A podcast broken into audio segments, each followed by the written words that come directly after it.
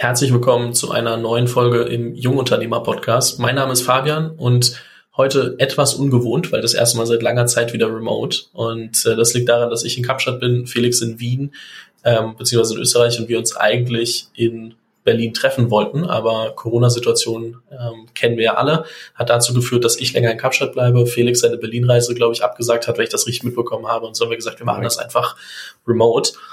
Wer ist Felix eigentlich? Kurzes Intro von meiner Seite. Ähm, Felix ist der Gründer von GoStudent. GoStudent, ähm, österreichisches Unicorn mit äh, 1,4 Milliarden bewertet. Äh, das ist aber nicht der spannendste Fakt über die Firma. Das ist ein Fakt, den man, glaube ich, mitnehmen kann. Aber irgendwie inzwischen, ich glaube, in 20 Ländern circa aktiv, ähm, mehr als 1000 Mitarbeiter. Was man dazu aber wissen muss, ist, dass es 2020 noch 40 Mitarbeiter waren, Anfang 2020. Ähm, Umsatz rapide gestiegen und ähm, da ist wirklich viel passiert, ähm, weil ja, äh, von 40 auf über 1000 Mitarbeiter, da gibt's glaube ich, mehr als nur, nur ein Thema, was da aufploppt. Und äh, wir haben viel zu besprechen, ähm, bin, ich, bin ich mir sicher und äh, freue mich deswegen sehr, Felix, dass du heute hier bist. Herzlich willkommen im Podcast. Hallo Fabian, freut mich heute dabei zu sein. Ich habe es gerade kurz angerissen ähm, und dass ihr extrem gewachsen seid über die letzten zwei Jahre und es klingt natürlich, als ob Corona euch unfassbar geholfen hat. Kannst du mal ganz kurz äh, sagen, ob das auch stimmt? Weil ähm, ja, es ist, es wirkt oft so, ähm, aber ist es denn auch so? Ja, es ist ein, ein definitiv sehr spannender Punkt. Wir waren selbst in den letzten eineinhalb Jahren ganz oft mit der Frage konfrontiert, Corona, das muss euch doch sowas von in die Hände gespielt haben. Fakt ist oder Realität ist, unser Kerngeschäftsmodell, mit dem wir unsere Umsätze vorantreiben, ist virtueller Einzelunterricht. Also wir bringen ein Schüler, eine Schülerin mit einem Top-Lehrer zusammen für die gängigen Schulfächer, Mathematik, Englisch, Deutsch etc. Der Hauptanwendungsfall ist, wenn die Noten bei den Kindern ähm, etwas nachlassen, dann schauen sich die Eltern nach Zusatzangeboten am Nachmittag um. Verwenden übrigens rund knapp 50 Prozent in Europa. Also es ist ein Riesenmarkt.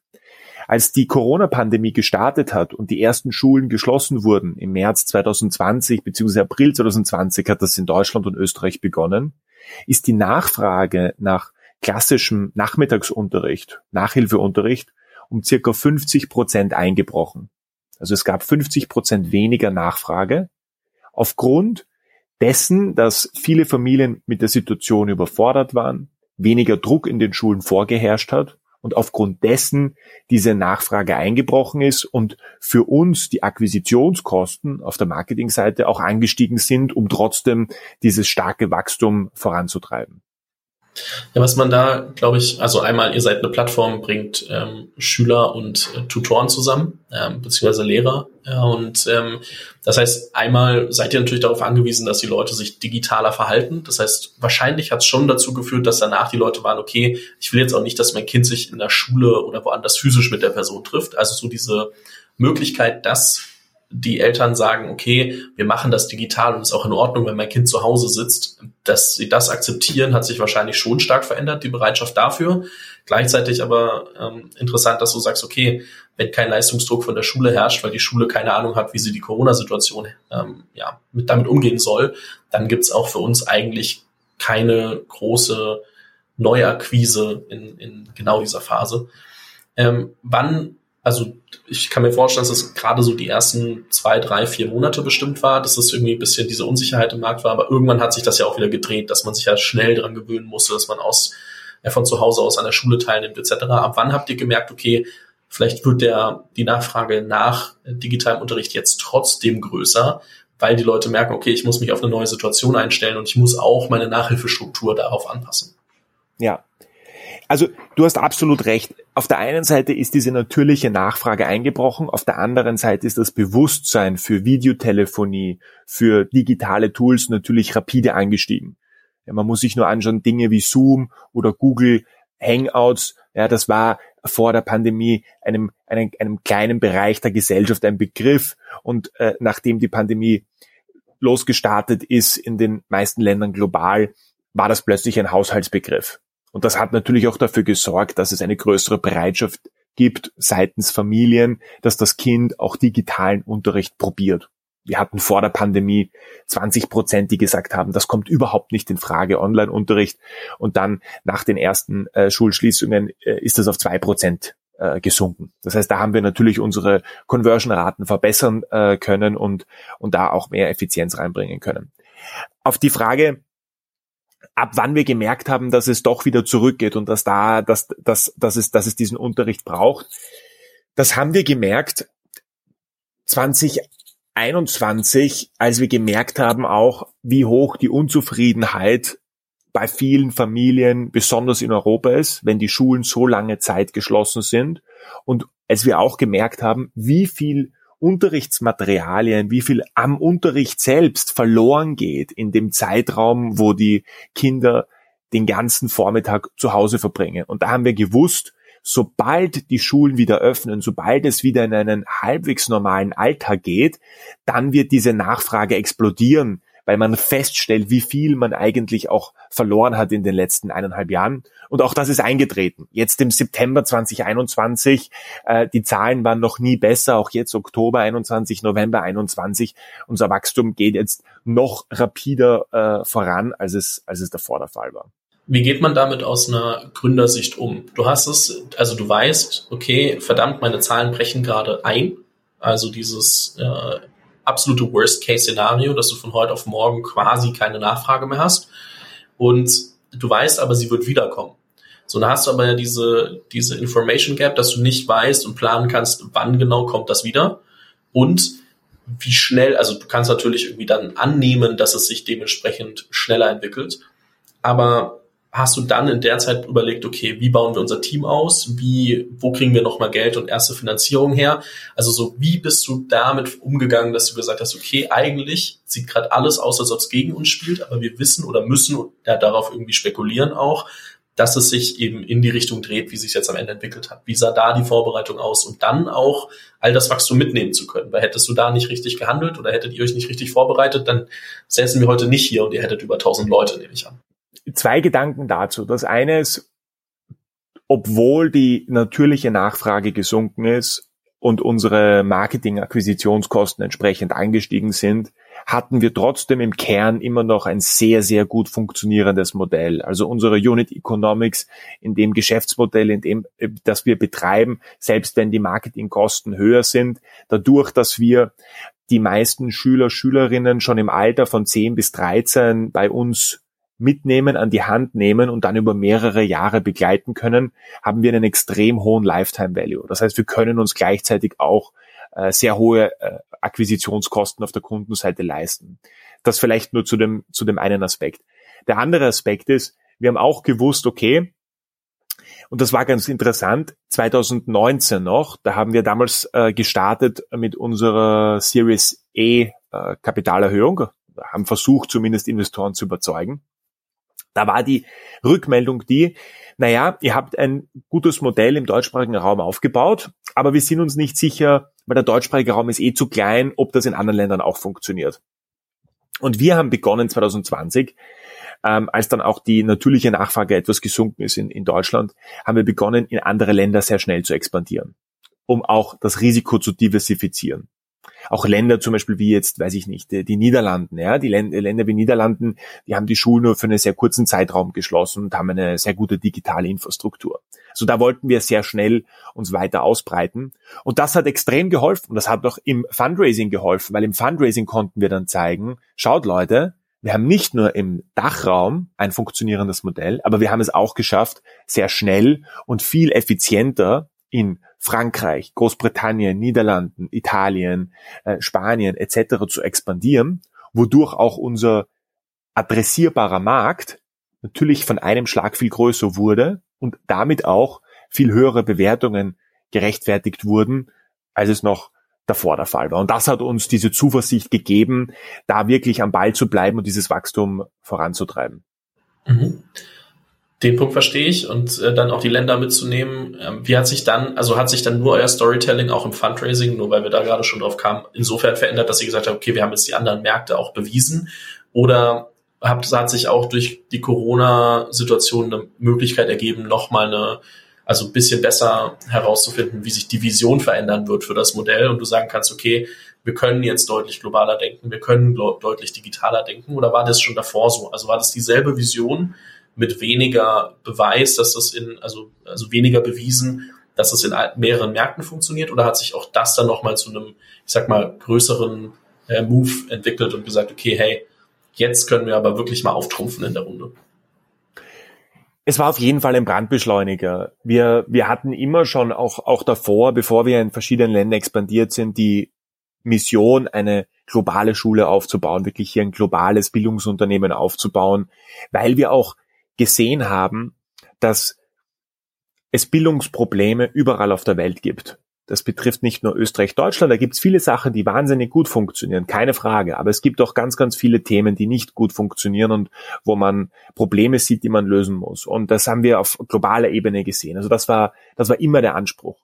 Interessant war es dann schon, auch wenn man jetzt diese, diesen Fundraising-Prozess weiter betrachtet, war am Anfang die Skepsis groß, dass wir es überhaupt schaffen, in andere Länder zu expandieren. So hat sich das dann weiterentwickelt, dass dann Investoren sagen, okay, ihr habt jetzt den Beweis angetreten, dass ihr in mehreren Ländern präsent sein könnt. Ihr habt die Prozesse aufgesetzt, ihr habt das Team rekrutiert, ihr habt erste gute Zahlen dort gebracht. Jetzt zeigt uns bitte auch, dass die ersten Märkte, in denen ihr gestartet habt, allen voran natürlich der Dachraum, dass der auch profitabel und sehr, sehr effizient mit sehr, sehr guten Unit Economics funktionieren kann. Also so, so dreht sich dieses Rad halt einem Kreis. Am Anfang schnell Wachstum, schnell viele Länder und dann wieder zurück zum Ursprung. Okay, jetzt äh, zeig mal, äh, ob Dach denn, denn wirklich so gut, so gut läuft oder nicht. Ja. Ich verstehe. Ähm, lass uns einmal noch, also wie gesagt, ich bin schon jetzt ein bisschen kreuz und quer gesprungen. Ich versuche das nochmal ein bisschen, äh, bisschen äh, strategischer jetzt auch zu machen. Lass uns mal auf das Wachstum auch personeller Seite gehen. Ne? Also wir haben es gerade angesprochen, von 40 auf irgendwie über 1000 Leute in zwei Jahren, sagen wir jetzt mal, weil ist ja bald äh, 2022.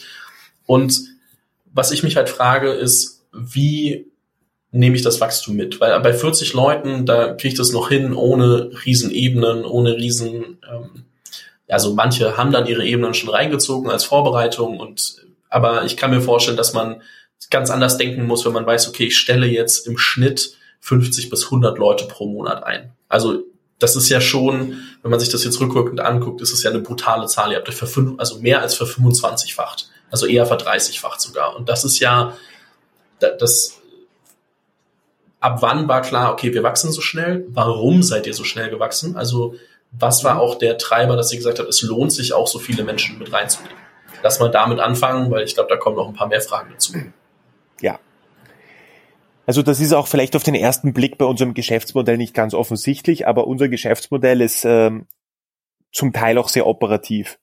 Das heißt, 40 Prozent unserer Belegschaft global arbeitet im Vertrieb dann haben wir weitere 30, 20 bis 30 Prozent, die im äh, Kundenbereich arbeiten, Kundensupport, äh, Kundenbetreuung, Community-Aufbau, Lehrer-Recruitment, Lehrer-Community, die Lehrer äh, langfristig zu halten. Also wir haben einen sehr großen Teil, der sehr operativ arbeitet, weil es auch im Bildungsbereich es ist etwas sehr, ist ein sehr emotionales Geschäft. Ähm, man braucht hier auch einfach diese, diese, diese, muss ja eine gute Kundenbeziehung aufbauen, um Vertrauen aufzubauen, um, um, um auch Qualität liefern zu können im Service. Und das Ganze, dieser operative Teil, der wird im Hintergrund mit Technologie halt skaliert und entsprechend effizient, effizient auf, aufgesetzt. Das heißt, das, deswegen brauchen wir auch so viele Leute. Und dann gibt's halt natürlich Marketing, Produkt, Daten, Finanzen, all die anderen ganz wichtigen Bestandteile, die halt jetzt in den letzten äh, sechs bis zwölf Monaten noch massiv äh, mitgewachsen sind. Ähm, und wir haben gemerkt, wenn wir in einem Land, zum Beispiel jetzt in Frankreich starten, dann hat ein Vertriebsmitarbeiter hat die Kapazität, eine gewisse Anzahl von Kundenkontakten durchzuführen pro Monat. Ganz einfach Milchbubenrechnung. Wenn wir zwei Vertriebsleute haben, dann können wir doppelt so viele Kundenkontakte machen. Ja, und wie, quasi dieses Spiel haben wir immer weiter gespielt und gleichzeitig versucht halt natürlich Effizienz reinzubringen, so dass der erste Vertriebsmitarbeiter irgendwann auch doppelt so viele Kundenkontakte ähm, abwickeln kann. Und so haben wir begonnen, diese operative Struktur auf globaler Ebene zu skalieren und das Ganze zentral zu managen. Und natürlich mit diesem rasanten Wachstum, besonders auch über Länder hinweg, entstehen halt viele Probleme. Ja, wie schaffst du es, einen kulturellen Zusammenhalt global aufzubauen? Wie schaffst du es, dass du global alle Leute verstehen lässt, was ist die Mission vom Unternehmen? Was ist der rote Strang, an dem wir gemeinsam ziehen? Wie schaffst du es, wenn Strukturen so schnell wachsen, dass du äh, Mitarbeitern auch zeigst, was sind die Karrieremöglichkeiten? Was sind die Möglichkeiten, mich im Unternehmen eben weiterzuentwickeln? Was, wie kann ich mehr Verantwortungsbereich übernehmen? Genauso auf der Kehrseite der Medaille. Du hast natürlich, wenn du so schnell wächst und du gute Leute äh, global heierst, ähm, ähm, die sind dann auch angefressen, wenn du plötzlich irgendeinen anderen wieder über sie drüber setzt. Das heißt, wie, wie lässt du diese, diese, diese Struktur mit, mit, mitwachsen? Also da entstehen hunderte, hunderte Schwierigkeiten und, und die versuchen wir einfach auch äh, parallel, so gut es geht, äh, zu lösen und, und, und halt, halt gemeinsam äh, daran zu arbeiten, das, das besser zu machen und da auch, auch, auch, auch Spitzenreiter zu sein. Ich glaube, da ist so ein bisschen die Frage, wie behältst du die Gelassenheit dann? Weil viele haben ja oft das Problem, dass sie sagen, okay, ich weiß gerade, also als Gründer ist ja eh so, du weißt nie, worauf du dich gerade eigentlich einlässt, weil es ist eh mal was Neues.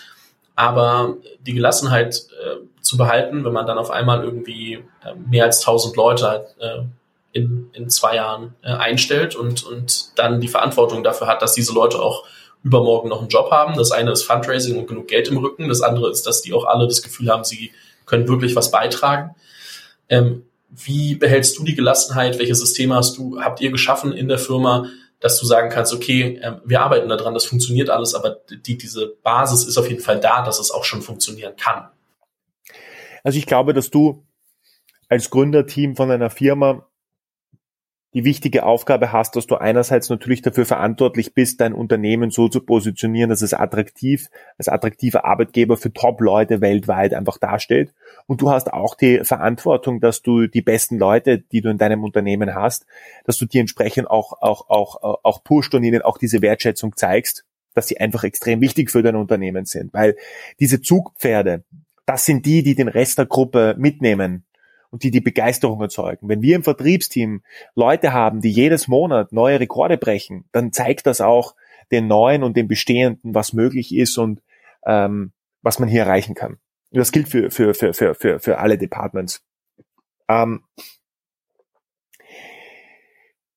zu der zu dem Punkt, wie, wie hat man diese Gelassenheit oder wie kann man diese Gelassenheit äh, aufrechterhalten? Und es gibt auch viele Momente, wo, wo, wo wir natürlich nicht gelassen sind ähm, oder wo es natürlich auch, wo der Hut brennt. Aber du musst loslassen können und du musst in den Bereichen, in denen du loslässt, musst du Leute hineinsetzen, denen du vertrauen kannst.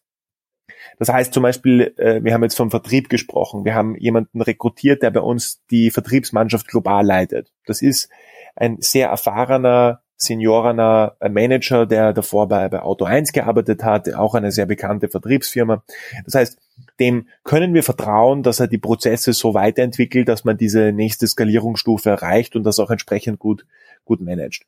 Und so hast du das in allen Bereichen. Ja, ob das jetzt der Finanzbereich ist, ob das der ähm, Kundenbetreuungsbereich ist, ob das der Lehrerbereich ist, ob das der Produktbereich ist. Du musst an den Schlüsselstellen Leute hineinsetzen, denen du erstens einfach vertrauen kannst und zweitens, die immer noch hungrig genug sind, da jetzt richtig was zu reißen und aufzubauen. Ja, die dürfen nicht ausgebrannt sein und die in anderen Unternehmen schon gesehen haben, was funktioniert, was funktioniert weniger gut und dann das Ding einfach auf die Strecke zu bringen. Das ist das A und O. Und wenn du die Leute nicht hast oder wenn du den Leuten nicht vertrauen kannst, ja, dann äh, sind sie definitiv nicht die richtigen und, und du, und du, du wirst als, als Gründer auch, auch äh, dann mit der Zeit einfach wahnsinnig werden.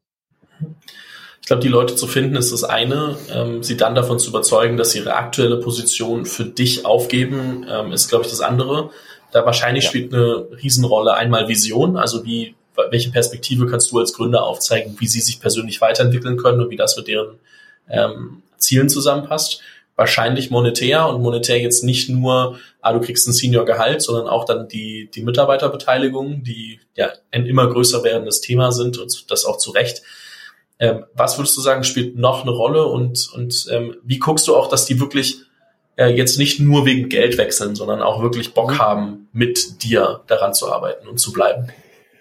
Also um ganz ehrlich mit dir zu sein, die Geldkomponente, selbst die Equity-Komponente was ich momentan im Markt sehe, spielt gar nicht mehr so eine Rolle, weil es gibt aktuell sehr viele Firmen im Markt, die einfach mit, mit Geld überhäuft werden und die ähm, extrem ähm, gefundet sind und auch äh, super attraktive Gehälter zahlen können, super attraktive Equity Packages geben können. Also die besten Leute bekommst du nicht nur, weil du denen jetzt 10, 20 Prozent mehr, mehr Cash zahlst, sondern weil du sie einerseits von der Mission überzeugst, für die dein Unternehmen steht, für das, was du bewirken möchtest, für das, was du verändern möchtest. Das ist ein ganz, ganz essentieller Treiber. Da haben wir natürlich als Bildungsunternehmen, sage ich mal, auch eine, eine vorteilhafte Position, weil Bildung ist das, was die Gesellschaft in der Zukunft prägt und auch heute prägt. Nicht wir jungen Menschen, wir verbringen die ersten 20 Jahre unseres Lebens in irgendeiner Form von Ausbildung. Das heißt, das hat einen ganz essentiellen ähm, integralen Bestandteil, der wichtig ist. Und das andere Thema ist, was, glaube ich, noch nicht angesprochen wurde, ist so ein bisschen auch Verantwortungsbereich und Entwicklungsmöglichkeiten im Unternehmen. Das wird auch immer wichtiger. Ja, also jemand, der in einem Unternehmen zum Beispiel, weiß ich nicht, ähm, den Performance-Marketing-Bereich für SEA geleitet hat und das sehr erfolgreich geleitet hat. Wenn du diese Person rekrutieren möchtest, dass die Person dann genau das Gleiche wieder bei dir macht, wird eher schwierig. Das heißt, diese Person wünscht sich dann in der Regel mehr Verantwortungsbereich, dass man dann sagt, okay, du hast jetzt nicht nur SEA, sondern bekommst jetzt auch noch Social oder sowas dazu. Und das ist aber gleichzeitig, führt das auch zu vielen Problemen. Weil wenn du solche guten Leute die ganze Zeit rekrutierst, die alle mehr Verantwortung wollen, und das sind ja auch, das sind stolze Leute, die ambitioniert sind, die echt die einfach top sind. Und wenn du viele von denen hast, dann kann das natürlich auch dann dazu führen, dass du innerhalb des Managements oder innerhalb von ähm, ähm, dem Senior-Bereich, dass du da natürlich dann auch Machtkämpfe hast, hey, wie kann ich meine Verantwortungsbereiche vergrößern, wie kann ich hier noch mehr, keine Ahnung, Einfluss auf die auf die Kernelemente äh, haben. Ja, und da, diesen, diese Gratwanderung zu finden zwischen was kann ich an Verantwortungsbereich hergeben, ähm, so dass es in einer insgesamten guten Symbiose funktioniert.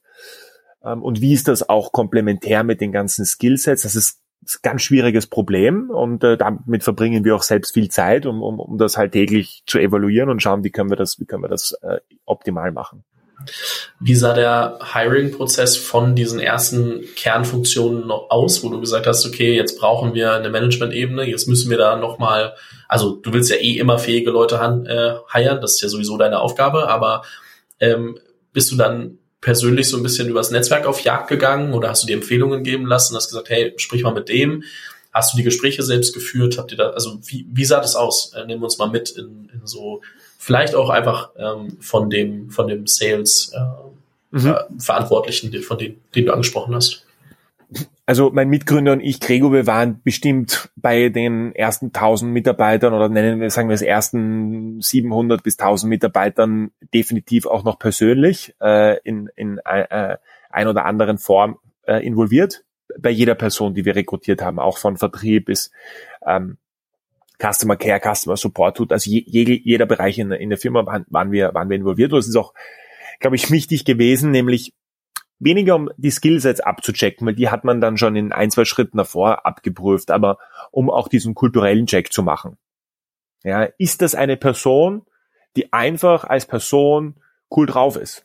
Ja, habe ich Bock mit der Person auch äh, privat äh, ähm, äh, Zeit zu verbringen, die einfach gut drauf ist? Und ich glaube, das ist einfach das ist kulturell sehr wichtig und ähm, dass sich die Person dann auch hier, wenn sie hierher kommt, dann wohlfühlen kann. So, da waren wir involviert. Generell ist es so, wir verwenden ganz, ganz stark für sehr, sehr viele Positionen heutzutage ähm, ein internes Headhunting-Team plus externe Headhunter. Also wir haben auch heute internen Headhunting-Team, das aus mittlerweile rund 20 Personen besteht. Plus darüber hinaus verwenden wir externe Headhunting-Teams. Also dadurch, dass dieser Kampf auch um Top-Leute, die momentan in der Regel nicht aktiv nach Jobs suchen, so groß ist, musst du halt einfach mehr proaktiv dich involvieren und das heißt dann auch oft, dass ein Erstgespräch halt mit Gregor, meinem Mitgründer oder mir stattfindet, um der Person auch noch einmal zu zeigen, hey, wir meinen es ernst, wir wollen ähm, wir wollen dir hier unser Unternehmen auch einfach mal repräsentieren, verkaufen, dir zeigen, wohin geht die Reise, was ist unsere Mission und ähm, hättest du Bock drauf. Und wenn du dann die Person da überzeugen kannst, dann gehst du in den nächsten Prozessschritt rein, wo du dir halt dann die, die Fähigkeiten noch einmal genauer anschaust. Aber das hat sich schon, glaube ich, sehr gewandelt heutzutage. Du musst proaktiv ins Selling gehen und die guten Leute überzeugen, nicht, nicht andersrum. Das habe ich schon auch mitbekommen, dass jeder sagt, also ohne Active Sourcing, also quasi Headhunting geht sowieso nicht mehr heutzutage gute Leute zu finden. Frage zum Headhunting-Team, bevor ich noch eine Kulturfrage habe.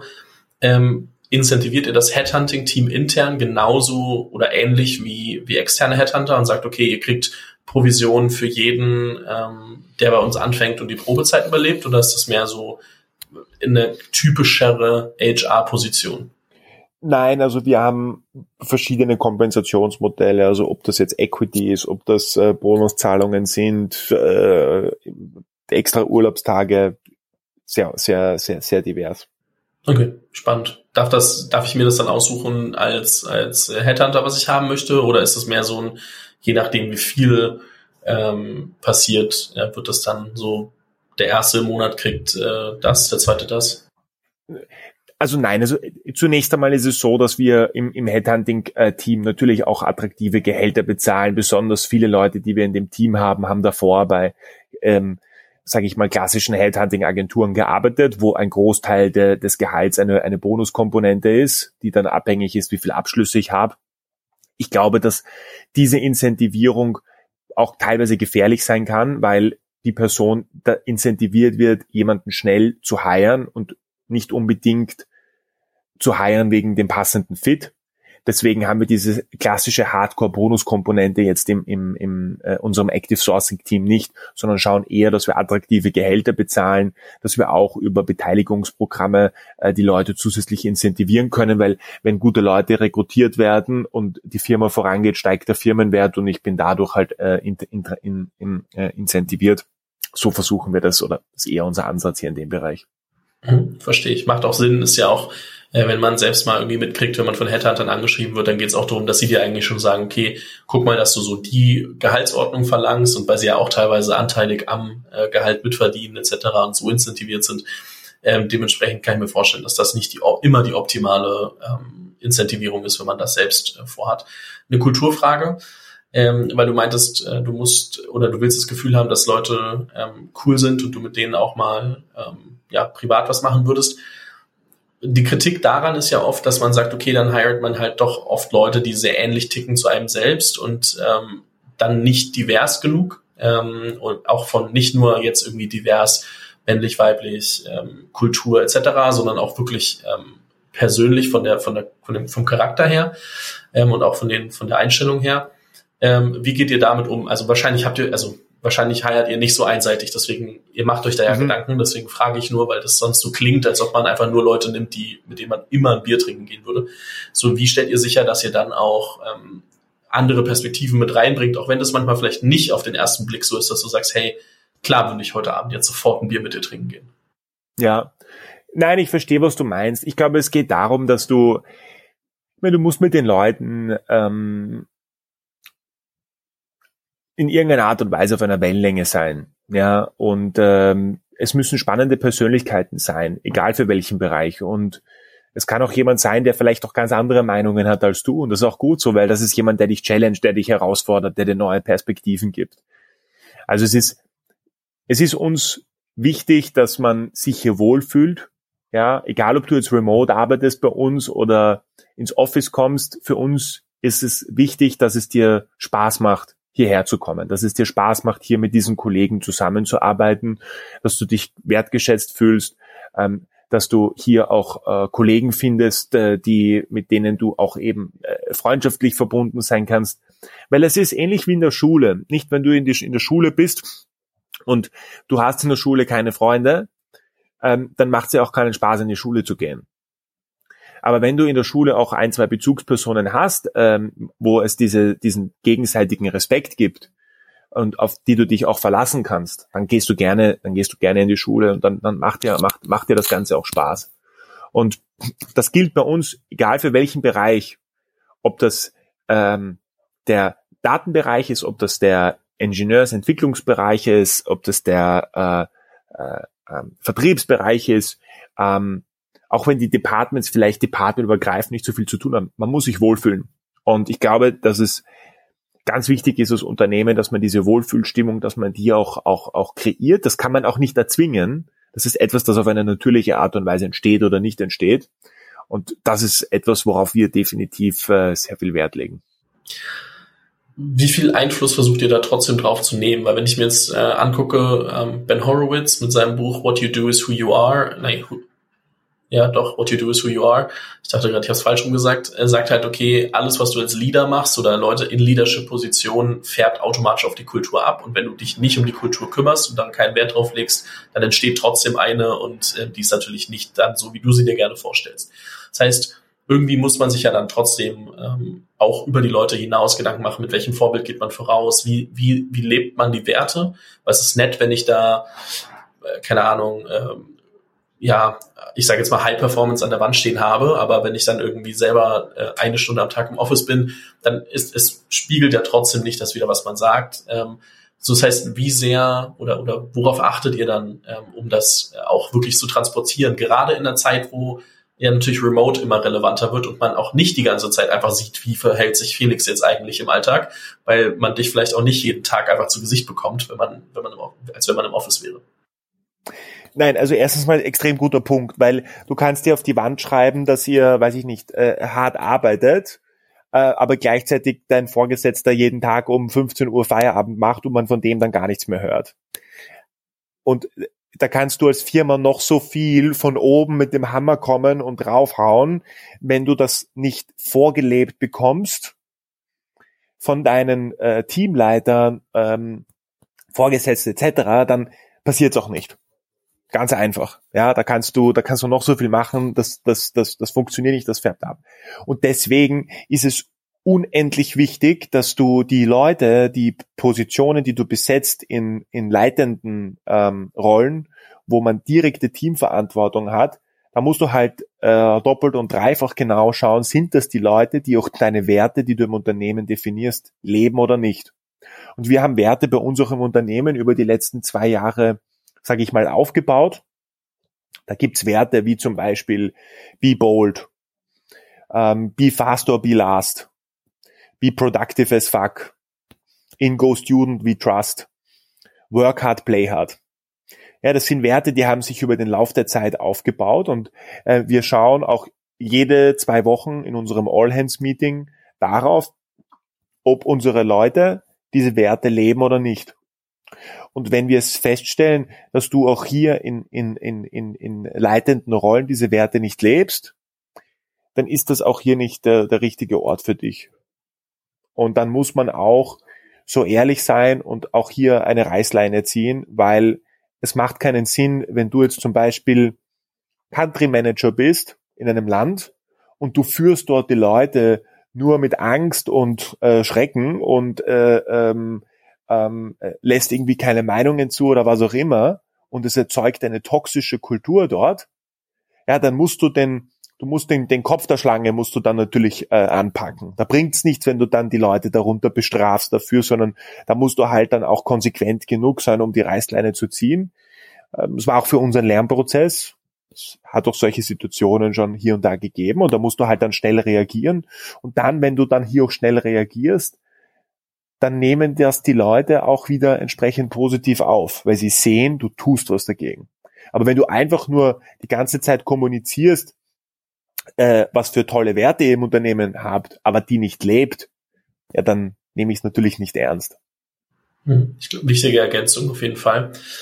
Ähm, ich mache wieder einen Sprung. Ähm, sind wir aus dem Interview schon ein bisschen gewohnt, aber du hast einen Punkt, der vielleicht aufgefallen ist, äh, den du so ein bisschen am Rande erwähnt hast, ist, dass ihr halt jetzt inzwischen 40 Prozent Sales seid. Ihr seid aber trotzdem eine äh, B2C-Company. Und man ist es ja jetzt nicht immer gewohnt, also man hört oft von, von B2B-Gründern, dass sie Vertriebsteams aufbauen. Die B2C-Leute reden da nicht so gerne drüber.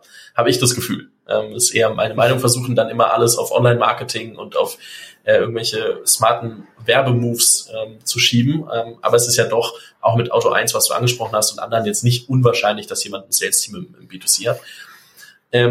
Warum hatte oder was habt ihr gesehen, dass ihr gesagt habt, okay, also du hast vorhin gesagt, Kundenkontakte werden, äh, also äh, jemand kann nur eine gewisse Zahl Kundenkontakte machen und ähm, dementsprechend brauchen wir mehr Leute, um mehr Kundenkontakte machen zu können.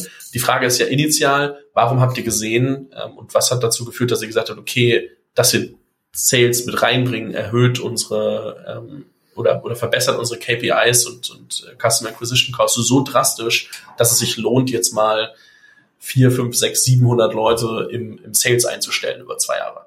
Also ich glaube, das ist so ein bisschen die zugrunde liegende Frage. Was hat sich äh, gezeigt? Welche Dynamik, dass ihr gesagt habt, okay, da gehen wir all in? Ja, es war eine sehr, sehr spannende Entwicklung. Wir haben die Firma 2016 gegründet und hatten dann über dreieinhalb Jahre eigentlich diese Phase des Geschäftsmodell Findens, Suchens, ja. Und was wir gemerkt haben ist, Bildung ist etwas, da geht es um Vertrauen und Qualität. Du möchtest als Elternteil, damit du als Elternteil sagst, okay, ich zahle jetzt hier einen auch signifikanten Preis für mein Kind, da geht es um, um Vertrauen. Ja, das ist auch wie wenn ich Spielzeug für meine Kinder kaufe, dann möchte ich dem vertrauen können und äh, kauf keinen Ramsch, sondern äh, das Ganze, das Ganze braucht Qualität. Ja. Ähm, und auch in der Schule ist es so. Ich sende mein Kind nicht in eine Schule, wo ich eine nice Landingpage gesehen habe und, und melde mein Kind für, für, weiß ich nicht, 200 Euro im Monat an, sondern äh, ich will mit dem Kindergartenleiter sprechen oder ich will von anderen Eltern mal ein Feedback hören oder würde gerne mal sehen, was, was aus den Kindern vielleicht geworden ist oder wie sich dort entwickelt. Ähm, und diese, das zu realisieren und dass wir auch die Eltern ansprechen müssen, das hat uns viel Zeit gekostet, viel Kraft und Energie gekostet. Und dann haben wir eigentlich aus einem Art Verzweiflungsakt, haben wir gesagt, okay, Moment einmal, jetzt rufen wir die Eltern an, weil das gibt's ja nicht, dass die auf unsere Werbeanzeigen nicht reagieren und dass unsere Akquisitionskosten so hoch sind. Jetzt lass uns einfach die Eltern mal hardcore anrufen und verstehen, was genau brauchen die und was müssen wir ändern an unserem Angebot, dass wir sie überzeugen können. Und das Spannende war, wir mussten am Angebot des Einzelunterrichts, mit dem wir dann Ende 2018, Anfang 2019 gestartet haben, mussten wir gar nichts ändern. Der Einzelunterricht, der war für die Eltern, das ist das, was die gesucht haben. Aber sie haben das Thema Online oftmals nicht ganz greifen können. Ist das jetzt Live-Unterricht? Ist das ein YouTube-Video? Ist das irgendein Online-Spiel, das mein Kind macht? Ähm, und sie haben dem Ganzen kein Vertrauen geschenkt, ja, weil es einfach 100% online war und ich niemanden angreifen konnte und ich, und ich äh, einfach mir das Ganze nicht vorstellen konnte. Und dann haben wir gemerkt, in dem Telefonat, das wir mit denen geführt haben, da konnten wir ihnen die Angst nehmen und auch dieses Vertrauen aufbauen. Und plötzlich konnten wir den Service auf eine Art und Weise verkaufen, so dass man es auch auf, äh, ähm, mit, mit, mit, mit attraktiven äh, Unit Economics machen kann. Und das zu realisieren, das war sicher eines der Heureka-Momente äh, in unserer, in unserer Historie. Lustiger äh, Fun Fact am Rande. Die größte Bildungsfirma, die es heute, Stand der Dinge heute weltweit gibt, ist eine indische Firma, die heißt Byju's.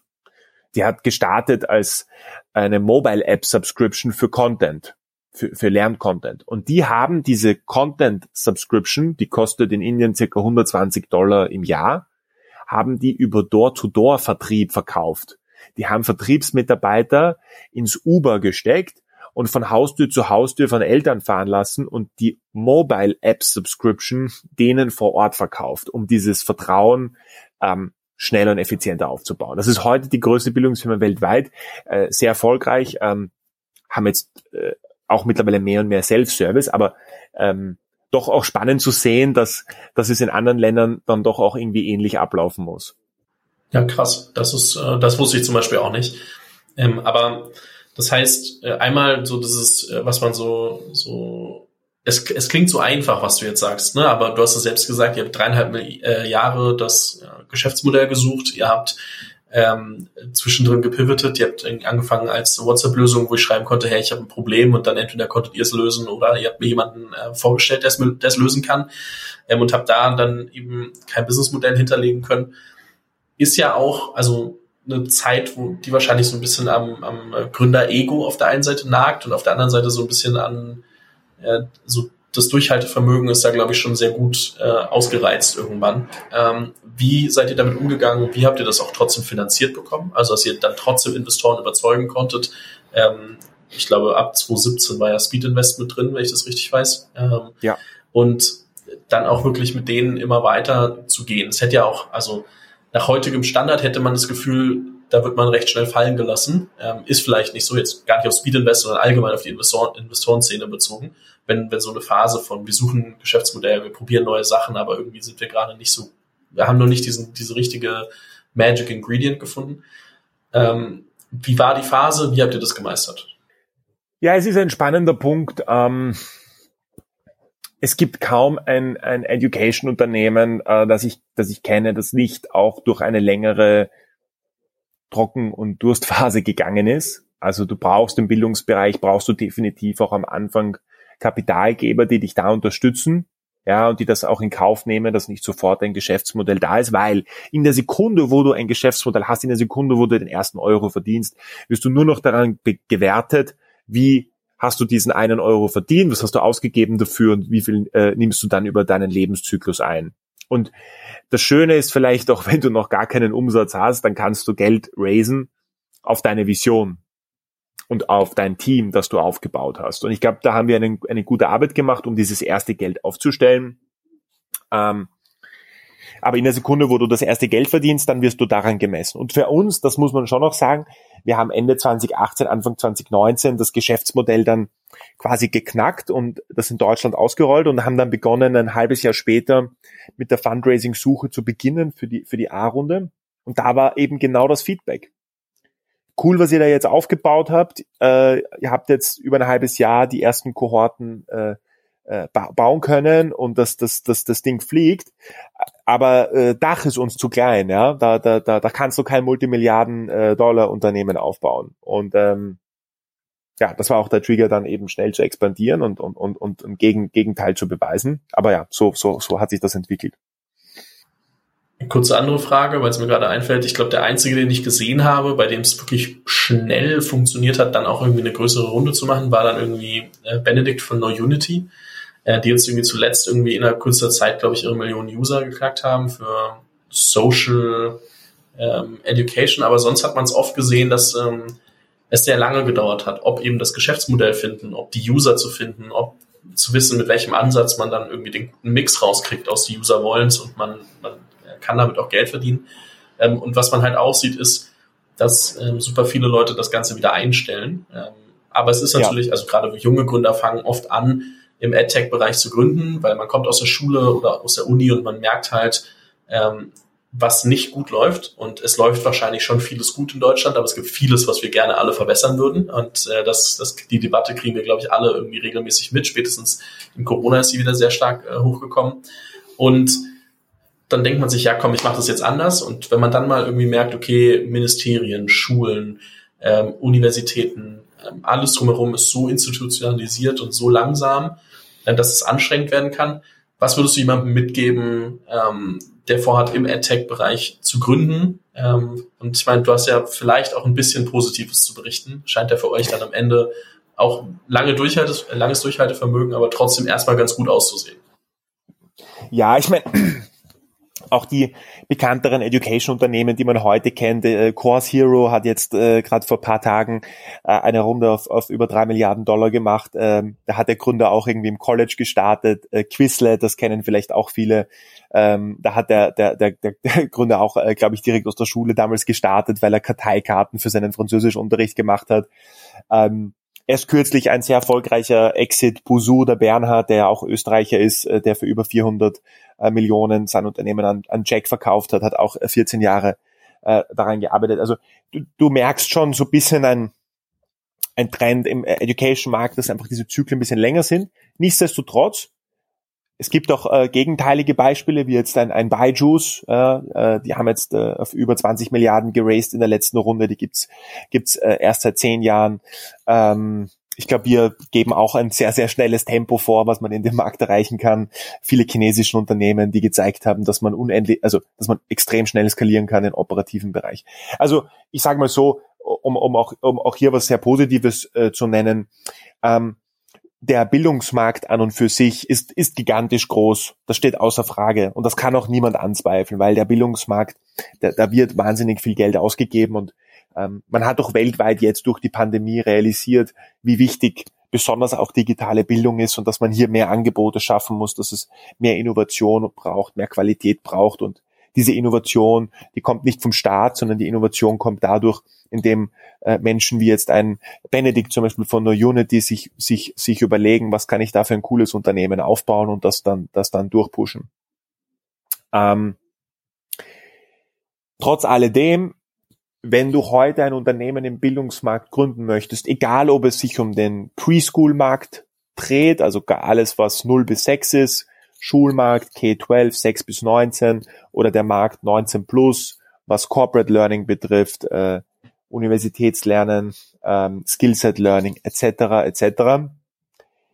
Dann musst du dir wirklich ganz konkrete Gedanken machen, wer ist die Partei, die Geld dafür bezahlt. Damit steht und fällt das Ganze. Ähm, zum Beispiel ein Beispiel. Es gibt eine sehr coole Firma aus Frankreich, die heißt Open Classroom. Die Firma bietet solche Apprenticeship-Programme für Mitarbeiter von Unternehmen an. Es funktioniert dort außerordentlich gut. Warum? Weil dort der französische Staat Firmen de facto subventioniert mit einem Budget, das die jährlich ausgeben können für diese Programme. Und dadurch kann dieses Unternehmen sehr schnell wachsen, weil die Unternehmen auch viel Budget dafür zur Verfügung gestellt bekommen. Das aber in anderen Ländern ist das nicht so, wie das in Frankreich funktioniert. Deswegen hat, ist es dem Unternehmen auch immer sehr schwer gefallen, andere Länder zu expandieren. Also äh, hier, um nur mal Beispiel zu nennen, das sind einfach Dynamiken, die sind in allen Ländern immer ein bisschen verschieden. Da muss man sich das genau anschauen und, und dann halt ein gutes, guten Sweet Spot finden. Ja, ja, ich glaube auch da, ähm, oft muss man also ist es auch voll normal, dann trotzdem nochmal sein Modell ein bisschen abzuändern, ähm, so wie ihr das macht, so wie ihr gemacht habt, so wie viele andere das gemacht haben, weil man lernt halt auch erst viel über den Markt dazu, wenn man sich mal ausreichend damit beschäftigt. Und ähm, man denkt ja immer, ach, meine Anfangsidee wird das sein, womit ich ende. Aber ich glaube, mit den meisten Menschen, mit denen man spricht, die irgendwie erfolgreiche Firmen gebaut haben, dann sind die nach links gelaufen, haben gemerkt, ah, eigentlich müssen wir doch nach rechts. Und ähm, das darf man dann immer nicht vergessen, weil wenn man jetzt irgendwie liest, äh, Go Student ähm, äh, Unicorn Runde, dann denkst du so, oh krass, da muss ja alles glatt gelaufen sein, wenn du dich dann mal ausführlicher damit beschäftigst und dann ab und zu, also doch mal was von Felix hörst, dann merkst du, oh, da war nicht alles ganz so so geradlinig ja. und es ist so normal. Und da muss man sich, glaube ich, auch einmal damit ähm, auch auseinandersetzen und verstehen, dass es halt nicht so ist, dass du, und das trifft ja auf jedes Startup zu, dass du immer äh, einfach nur weißt, ich laufe von A nach B und es funktioniert jetzt, sondern dass du da sehr, sehr viele Bausteine, äh, Baustellen nochmal haben wirst und äh, da sich vieles ändern wird. Und ich glaube, das äh, ist auch vollkommen normal, da darf man sich dann auch nicht aus der Bahn bringen lassen. Es gibt nichtsdestotrotz Momente, äh, wo man sich überlegen muss, ob das Startup, das man gerade macht, das Richtige ist. Aber das äh, maßen wir uns jetzt nicht an, hier mal zu besprechen. Ähm, das, das sind ja nochmal andere Sachen. Aber ich glaube, das muss man einmal dazu sagen. Ähm, ein Punkt noch, äh, den ich sehr spannend finde, und zwar habt ihr jetzt auch angefangen, äh, Firmen zuzukaufen und äh, du hast auch im Vorgespräch gesagt, da könnte demnächst noch ein bisschen was kommen. Ähm, wenn du das dir mal anschaust, ähm, warum ist M&A so wichtig und ab wann macht das Sinn? Also wann hast du das erste Mal drüber nachgedacht, okay, jetzt sind wir eigentlich echt an einem Punkt, vielleicht macht es Sinn, was zu kaufen, statt es selber zu bauen? Ja, also ich, ich glaube, du musst zunächst einmal musst du dich selber halt fragen, okay, was ist dein, dein Kerngeschäftsmodell? Unser Kerngeschäftsmodell ist dieser der virtuelle Einzelunterricht und wir werden das natürlich auch erweitern. Es wird Gruppenunterricht geben, mehr Fächer etc. Aber der virtuelle Unterricht zwischen Schüler und, und Lehrer ist, ist das Kernelement und die Eltern sind unsere Zielgruppe, die wir adressieren wollen. Und jetzt ist es für uns, und so denken wir auch über M&A nach, natürlich spannend, Firmen ähm, mit Firmen zusammen zu gehen, zu fusionieren und, und, und dass die das auch äh, dann weiter, weiter aufbauen, ähm, die in dem Segment Lehrer, Schüler, Eltern spannende Produkte aufgebaut haben. Zum Beispiel in Österreich haben wir akquiriert eine Schulkommunikationsplattform. Ein sehr, sehr feines Produkt, das Lehrer in Schulen verwenden können, um mit den Eltern zu kommunizieren, äh, um darüber zu informieren, was, was nächste Woche in der Schule ansteht.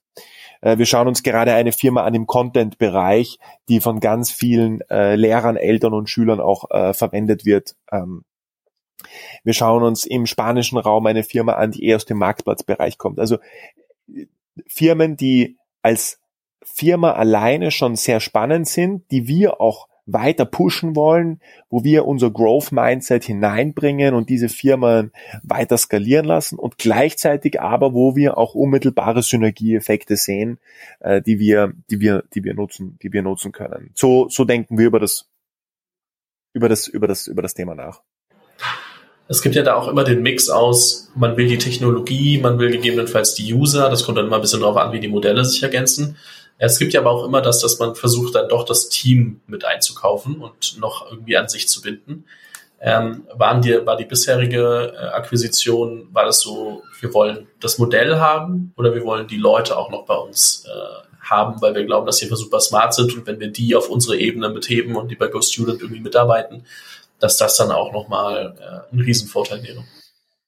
Ja, also bei uns definitiv, ähm, besonders wir haben das Kulturthema, haben wir ja vorhin ja äh, kurz, kurz äh, angerissen und besprochen. Ähm, du kannst natürlich, wenn du eine Firma kaufst, deine Kultur denen nicht aufzwingen. Das, das, das, das funktioniert nicht so einfach, wie man sich das vorstellt. Du musst diejenigen, die die Kultur aufgebaut haben in dem Unternehmen, die Gründer, die musst du entsprechend noch einmal äh, pushen und, und, und, und, und mit denen das gemeinsam machen. Das sind die Zugpferde im Unternehmen. Die muss man eng an sich binden und äh, mit denen muss man auch gemeinsam an dieser, an diese größere Vision dann gemeinsam glauben können. Ähm, also da bin ich ganz felsenfest davon überzeugt und das ist auch etwas, das wir bei all unseren Akquisitionsthemen, die wir uns anschauen, äh, ganz genau berücksichtigen, dass man mit dem Gründerteam dort eng zusammenarbeitet ähm, und gemeinsam diese größere Vision erreichen kann. Ähm, vielleicht zuletzt dazu Gründer selbst in Unternehmen haben oft diese spezielle Fähigkeit, Probleme schnell zu erkennen und dann auch lösen zu wollen. Sehr pragmatisch. Zug zum Tor, ich sehe ein Problem, ich erkenne es, ich baue eine Lösung. Und das unterscheidet sie von vielen Menschen, die aus dem reinen operativen Bereich kommen, die exekuten, sondern das sind Leute, die auch die Probleme erkennen und dann die, die Lösungen bauen. Und das ist ein Skillset, das ist enorm wichtig, dass du das auch in deinem Unternehmen hast, weil das kannst du nicht am freien Markt heiern. Das kriegst du nicht. Du kannst nicht jemanden heiern, der, der so über diese Dinge nachdenkt. Das heißt, da auch hier nochmal die, die Synergien aufzubauen und dann gemeinsam über mehrere Probleme nachzudenken und die zu lösen, das ist äh, super, super spannend, super wichtig. Hm. Seht ihr euch eigentlich jetzt ähm, dann mehr als Unternehmensgruppe? Das heißt, es ist ein Produkt und dann steht wie bei Instagram steht dann drunter Powered by Go Student. Oder ist es, es wird es komplett integriert und ähm, also, weil es würde ja quasi nicht mehr das Kerngeschäftsmodell sein, dementsprechend wahrscheinlich könnte man es off-brand lassen und dann irgendwie dazu schreiben, dass es bei Go Student ist. Ähm, man könnte es aber, wenn man wollte, wahrscheinlich auch irgendwie integrieren. Ähm, wie handhabt ihr das? Mhm. Ist es wahrscheinlich auch abhängig vom Modell, aber trotzdem? Ja, also Ausnahmen bestätigen die Regel. Vielleicht, was, was ich dir heute sage, kann, muss ich in einem Jahr wieder revidieren. Aber aktuell ist es so, dass auch die Akquisitionen, äh, die, die wir uns gerade anschauen, dass es da darum geht, ähm, die Brands eigenständig zu behalten. Also das wird nicht als Brand integriert, es gibt Synergieeffekte, aber die bleiben als Brand bestehen und die wollen wir weiter, weiter pushen. Spannend.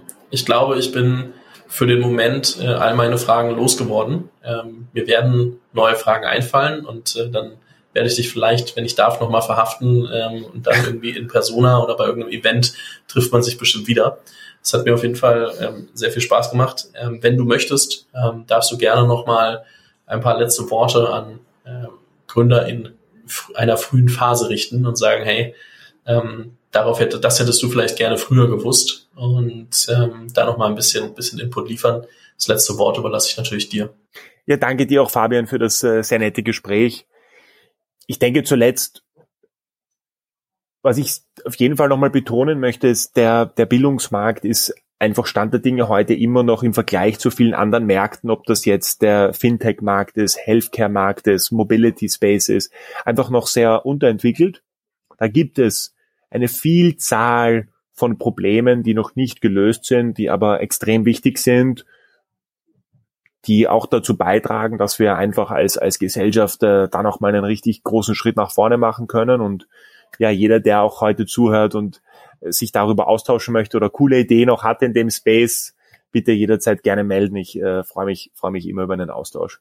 Ich äh, verlinke LinkedIn, äh, GoStudent etc. alles in der Beschreibung und äh, es gibt auch, ähm, falls jemand noch ein bisschen mehr zur genauen Story von GoStudent und, und Felix hören möchte, äh, gute Interviews. Ähm, Habe ich mir auch natürlich in der Vorbereitung äh, angehört und deswegen auch ein paar Sachen übersprungen oder sehr kurz gehalten, weil ich weiß, dass es schon gute Interviews gibt und mich so auf inhaltliche Themen fokussiert. Ähm, Felix, vielen lieben Dank dir. Ähm, hat mir sehr viel Spaß gemacht und äh, weiterhin viel Erfolg. Danke, Fabian. Ciao.